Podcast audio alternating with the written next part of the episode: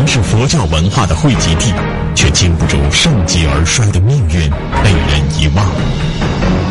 一个藏经洞的出世，敦煌文化再次成为了世界焦点。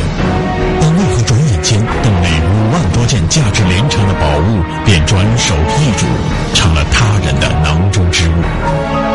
发现千年藏经洞的道士，又为何会成为中国文化史上的大罪人？本期老梁故事会将为您讲述敦煌浩劫的幕后真相。观众朋友们大家好，欢迎您收看由踏浪电动车冠名赞助播出的老梁故事会，我是老梁。您可以通过登录优酷网或者是新浪娱乐来了解我们节目一些最新的动态。咱们今天就给大伙儿说说这里头的事儿。那么要说这个事儿呢，咱得先从一个人说起，这是发现敦煌莫高窟藏经洞的人。这个人是个老道，有叫王道士啊，我们叫王老道。这个王老道本名叫王元禄，是湖北麻城人。说他怎么到了甘肃敦煌莫高窟了呢？他是一八五零年前后生人，你看他成长的过程当中，又太平天国又什么的，他老家那也是闹乱，他就随着战乱逃荒的人呢，就逃到北方来了。北方的他走到北方当过一阵兵，后来觉得没啥出路，从这个部队里退下来呢，就出家当了老道了，然后云游四方，往西北走。就走到了宿州，宿州是哪儿呢？就是现在甘肃酒泉。到这个地方呢，这个时候这个王老道呢已经年近五十了，活得很苦，居无定所。到这儿来呢，他就看到哦，莫高窟。那会儿的莫高窟已经很破败了，自打元代以后就非常破败了。但是呢，他一看呢，附近老百姓呢没别的庙供奉啊，都在这个庙供着，还有香火。他就不想走了，就我留到这儿吧，这辈子在这儿待着吧。到这儿有人说他个老道，这莫高窟是佛教的圣地啊，这老道跑佛教地方来干嘛呢？其实那个时候啊，老百姓啊，对于道教、佛教区分不那么大，都是出家人，都是修行的。而且这王老道呢，他是出家，在道门出的家，但他本身呢，对佛教呢，他也挺信。就这么的呢，他住在这儿呢，都是修行的人，也没谁拿他当外道人。莫高窟呢，上寺、中寺、下寺，他就住在最荒凉的下寺。本来那里头啊，走了不少和尚，也正好得有这么人在这儿呢，打扫打扫啊，管管香火呀，收拾收拾院子呀，所以王老道就在这儿住下了。那这个老道呢，他可不是说是，就是说像我们说那种啊，茅山道士，偏不是。王老道本身呢，宗教信仰还挺坚定。就我们说，你甭管他信道信佛吧，他真很虔诚。在这住下之后呢，就开始拾到这个敦煌莫高窟下寺这一块哎，然后呢，老百姓祭香呢，他来给负责管理。其实就已经佛道合一了。那么他怎么发现的这个藏经洞呢？公元一九零零年，王道士在其居住的莫高窟下寺。发现了一个藏经洞，他在给清廷当时的掌权者慈禧的密信中写道：“忽有天炮响震，忽然山裂一缝，吾同工人用锄挖之，欣然闪出佛洞一所，内藏古今万卷。”那么，发现洞穴的过程是不是真如王道士自己描述的那般神奇呢？这个信其实明眼人一看就是假的。咱们你看，凡是说藏宝，要说跟老天爷有关，都是咔嚓一个炸雷，咔嚓一下，然后再挖。这明显是干嘛呢？跟慈禧老佛爷说，老天爷的旨意让我发现这个。他写这封信干嘛？要清廷拿钱来修这个藏经洞，来把他这个环境能修缮好了。哎，这是他一开始他自己说的一种说法。天打五雷轰，劈出个洞来。其实是不是？肯定不是。比较靠谱的说法呢是，这个王老道非常爱干净。到这个地方一看，这都土，这都沙子，西北风沙就大嘛。暗屋他扫，扫的过程当中，意外的发现了这个藏经洞。后来人经过研究呢，发现这里头还有另外一个人事儿。这个人姓杨，杨先生是个读书人。王老道呢，把这下寺整理出来之后呢，有供桌，大伙上香火呀，然后就请这杨先生来帮他忙，就是你登记一下哪个香主来了，施舍多少银子。王老道本身不认字儿，哎，让这些帮着给填。结果这个杨先生呢，爱抽旱烟，晚上他在这登记完了之后呢，抽着烟袋呢，抽完了我们知道习惯上磕他两下子，把里头那个烟灰磕出来。这一敲这墙，嗯，通通，不是实心的，后头是空心的。哎呦，这背后还有看不见什么呀？这是，赶紧就跟王老道说了。于是王老道第二天没敢有动静，晚上的时候跟杨先生到这儿来了，果然如此。王老道就拿了个锄头，两个人在这就把这墙刨开了，一刨开不得了，哗啦塌，再看后头，一个非常空旷的大洞，再到洞里一看，佛像啊、壁画啊、经书啊、物卷啊、文字各种各样的东西。可我们现在说五万多件价值连城的宝贝，当初那时候这个物件啊。里头是古书啊、绢画，外头也有，没它古旧，遍地都是，他就不会拿它当宝贝。要我们今天人凿开这地方，不得乐疯了？那跟那阿里巴巴芝麻开门，跟那道理一样的。可那会儿王老道一看这里头，哦，确实挺漂亮，也挺炫目的。可是在他心里呢，这不过就是一个没被发现的藏经洞，经书什么的。那个年月跟现在不能比，现在有一本在发家了。那年月这都遍地都是，他也没拿它多宝贝，只不过觉得，哎呦，这个地方，当时王老道第一感觉是什么呢？这是古旧年间留下来的，咱得好好维护好它，得给修好了。说为什么他写信给老佛慈禧太后老佛爷要钱修这地方？他一开始是想修这儿的，想把这地方修好了，这是他的想法。那么这个文物被外国的文物骗子给弄走是什么呢？这个藏经洞打开了，天底下没有不透风的墙。再说他还得跟当地官府说，我这什么什么申请援助什么的，这风就漏出去了。说这发现个藏经洞，里头有不少过去的东西。当时中国老百姓不拿这个当玩意儿。你比方咱现在你要到哪个市场去，说这过去小人书都值了钱了。你看我手里头。六十本的上海美术出版社《三国演义》连环画，六十本的，我小时候看的，还繁体字的呢。现在能卖两三万一套。那我小时候那时候不可能拿这个当珍稀物品呢，谁没拿它当玩意儿？这六十本里头，我有一本借给我亲戚看了，现在都没回来，给我遗憾坏了。这是现在，当初你没拿它当回事儿。所以中国老百姓当时并不拿这个当回事儿。可是老外不同，外国的一些知道这里文物价值的人。当时就有不少外国人在中国境内来回搜这些文物。那么第一个来到莫高窟的，怀着巨大贪心的老外是谁？斯坦因。斯坦因是英国人，英国有名的探险家、考古学家，同时也是英国一个大学的校长，有文化这个人。但是他其实来中国呢，说白了是文物贩子，他来收这东西来。当时呢，他在中国的西北呢，他本来是想啊。发掘一下鼓楼兰遗址、和田遗址，当然那人说发掘，发掘完就拿走。他收了大量的这个竹简的文书和一些文物。本来他打算呢，从这个甘肃肃州就酒泉这儿继续向西北进发，去挖掘古楼兰遗址。到这儿就听说，说这有个藏经洞。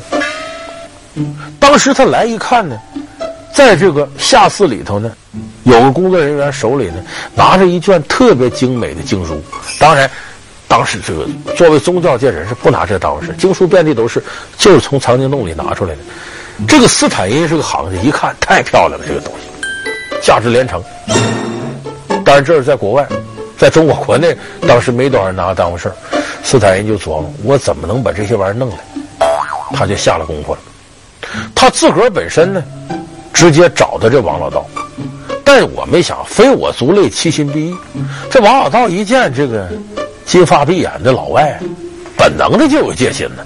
再一个，那会儿我们知道，这是一九零零年以后了，那个八国联军、英法联军有鸦片战争的，中国人对老外没好感，所以他本能的就戒备。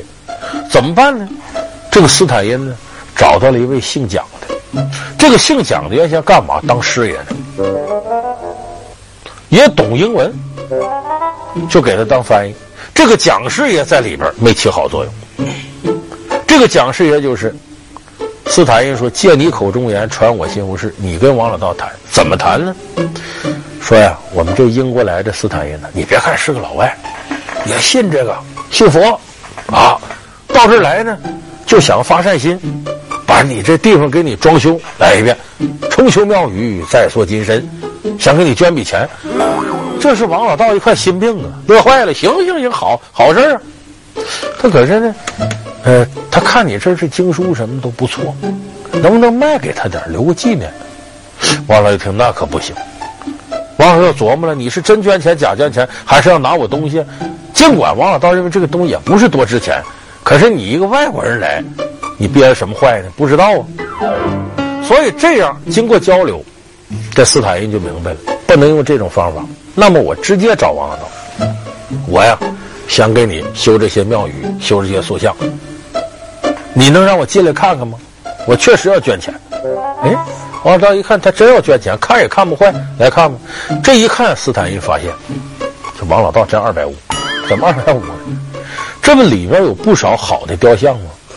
这个王老道啊，嫌这些雕像太土旧，把这些雕像都砸了，找当地石匠另外给做，把一些精美艺术品毁坏了，搁些粗劣的东西放这儿了，觉得这新的。而且嫌这些壁画不够亮的，找人给给我刷石灰、刮大白，刷上了，糟蹋东西。斯坦因一看，心里高兴，为啥？他不懂，不识货，好蒙。然后就说：“我呀，没别的意思，我平生最崇拜的谁吗？唐僧。当然，他不能说他玄奘和尚，真实世界里的唐玄奘。当年呢，他从这丝绸之路一直到印度去取经。哎呦，我最崇拜他。”因为这个斯坦因有文化，跟王老道一提佛经，说的头头是道，说能不能让我亲眼目睹一下当年唐玄奘拿到这儿的经书啊？王老道一看，既是同道中人，你也这么信，咱是修行的人，来吧，就把他领到藏经洞，给他看点经书。这个也巧了，他看这卷经书呢，恰恰是唐玄奘带回来由梵文译成汉文的。一看，他拿着给忘了。你看看，这是老天爷指示我，我信这个，到这儿来我就看着这个了。这就是冥冥当中佛度有缘人。这样，我肯定花钱帮你修这个地方，但你能不能圆我个心愿呢？我把这个书啊带回几卷去，带到印度。现在印度都失传了，给他们看看，看看咱这你们中国保存这东西得多好。就这么的呢，他就要出两千两银子来买这些经书。王老道乍一听两千两，那可不是个小数啊！这是修庙什么都够了，心花怒放。可又一想，你都买走怎么办？说不行不行，不能都给你。你这么你挑着来吧。就这么着，最后他花了多少钱呢？四锭马蹄银，一锭五十两，四锭是二百两。二百两银子买走多少东西？二十四箱经书。再加五箱精美的绢画刺绣文物，二十四箱五箱，大伙琢磨琢磨，搁现在得值多少钱？这些东西，二百两银子买走了。过了多少年，斯坦因写回忆录说：“我都没想到啊，二百两银子买走这些东西，这是一次不可思议的交易。”他的意思是啥？我占了大便宜了，一个大馅饼砸我脑袋顶上了。所以这是斯坦因挑走了多少东西呢？一万多件文物，当然不是一回啊，后来他又来几回，加到一起三四回，一万多件文物让他弄走了，占总数的五分之一。那么这个事儿传出去，你琢磨琢磨，又来了不少人，日本人呢，什么法国人都来了。这回第二位来挪走大量文物的，这个人名字叫伯希和，是个法国人。这才叫走了孙悟空又来个猴，他来了。这个人呢，八国联军在北京的时候呢，他给八国联军当过翻译。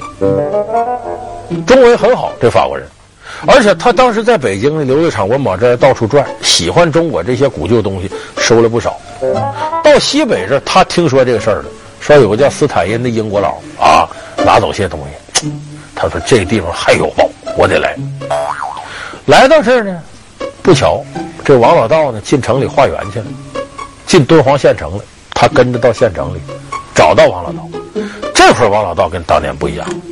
他跟这个斯坦因做过一会儿买卖的，他对这事明白了，有底气了。这样呢，他把这波西和带回到莫高窟的时候，他耍了个手腕。哎呀，坏了！我这藏经洞钥匙啊，落敦煌县城里了，离这五十多里地。有人说他撒这谎干嘛呢？咱们有些搞收藏的买卖家知道，我这有个东西，你要来看想买，好，来了我不能马上给你，我抻着你。哎呀，这个东西是在我这，就箱子里，你钥匙在我媳妇这儿呢。说你媳妇干嘛去了？我媳妇上菜市场买菜去了，打发人找去。说说回娘家了，再找去。你坐到这儿，如果干靠你三个小时，你说你有没有心思干别的？就想要买这东西，就看不着，着急。所以等人来了，打开箱再见这东西，你一着急，我再谈价要你个价，你就容易上当，就容易上钩，把你这欲望给调动起来了。所以这王老道这时候也用了点江湖手法来钓鱼。他没想到这种手法你觉得高明，恰恰是人家想要的，人家就怕你不卖呢。你看，你用这个手法钓鱼，一说我们这这修庙得多少钱？当时波西和心里乐坏了。哎，我就怕你不提钱，只要你想要钱，我求之不得的，我怕拿钱你都不卖。就这么的，很快双方就谈这个事儿了。王老道也熟门熟路了，说你这么的吧，你进这个洞里头，你挑去。这个人呢，他中文比当初斯坦因要好。这波西和明白这个，一卷一卷经书看，在里面待了三个礼拜。二十一天，几乎把这些经书都看个遍，然后挑精华。他懂中文呢，这不得了啊！行家这是挑了几千卷经书，给了多少钱呢？给的比那多，给了五百两银子。原先二百两，他给五百两。结果他其实掌握的这些经书质量，比当初斯坦因带走的高多了，因为他明白中文，知道哪些是真正好的。所以这样情况下呢，这伯希和。又第二遍的掳走了这些文物，在他之后，什么日本人呢、德国人呢、英国人一堆一堆的来，到什么程度呢？最后一直把经书都拿走，剩下艺术品也基本都拿走了。到什么程度？最后来了，把那个雕像啊都整尊整尊的菩萨雕像抬，还有一些有个美国人这上挺缺德的，最后一看没别的，这壁画不错，怎么办呢？发明一种特殊的胶，搁上贴上，把壁画整个都给蹬走了。这么祸害，你想想。那得什么样的人？所以说，这个王老道啊，等于在一定程度来讲算个罪人。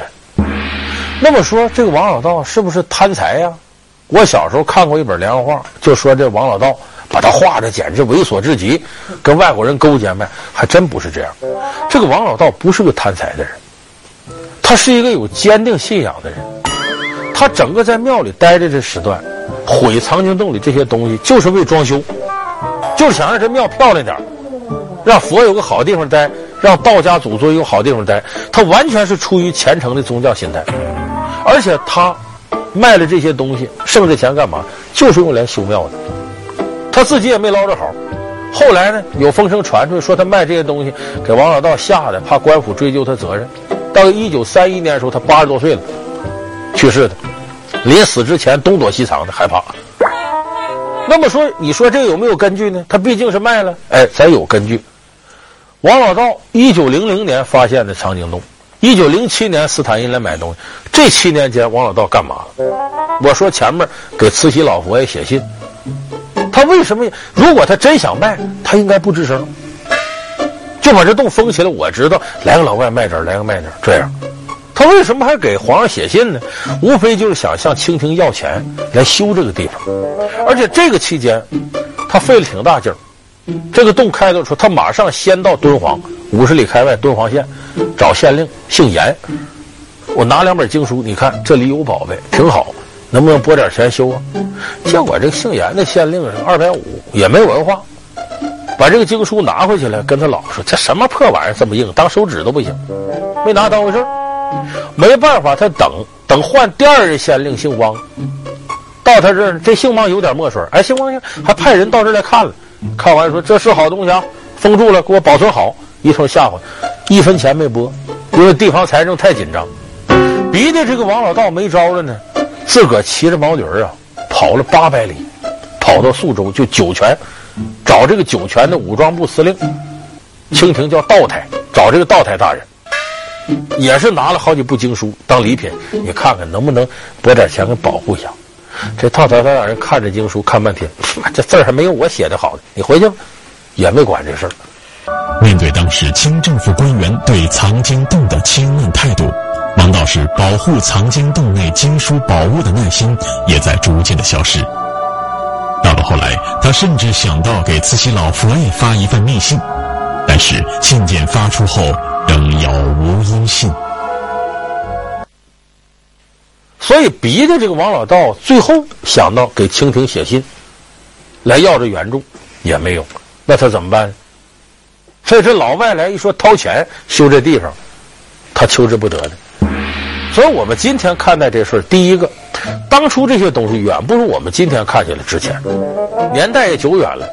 在王老道眼中，这些东西是好东西，但远不是我们今天所认识到的价值连城的文物。所以他作为跟老外交换呢，他本身也没有认识到这批东西的文物价值。再一个是呢，那个时候呢，他的第一理想是修庙。这些东西是可以作为一种交换条件的，同时他为了呢打通关节呢要俩钱儿，不断的把这里头的经书呢送出去给各个当官当礼物，由此这些经书还行，没有跑到国外，还成了我们今天的国宝。所以我们分析这个事儿呢，这王老道呢确实是无心之失，犯了大错，而真正根儿在哪儿呢？第一个，当时的政府那是闹辛亥革命干什么？他也没心思管这个。就是腐败无能的政府无心顾及到文化事业，这是一个罪人。第二个就是别有用心，这些外国文物骗子到这儿来把咱好东西给骗走了。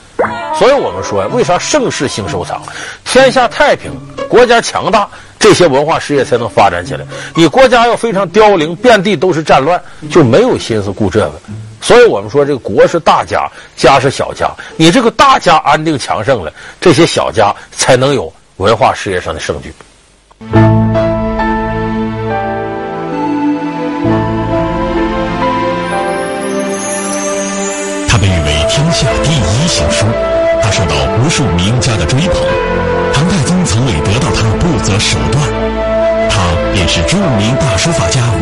作品《兰亭序》。为何《兰亭序》如此让人着迷？这部失踪多年的神作到底身在何处？下期老梁故事会将为您讲述让人魂牵梦绕的《兰亭序》。感谢您收看这期老梁故事会，我们下期节目再见。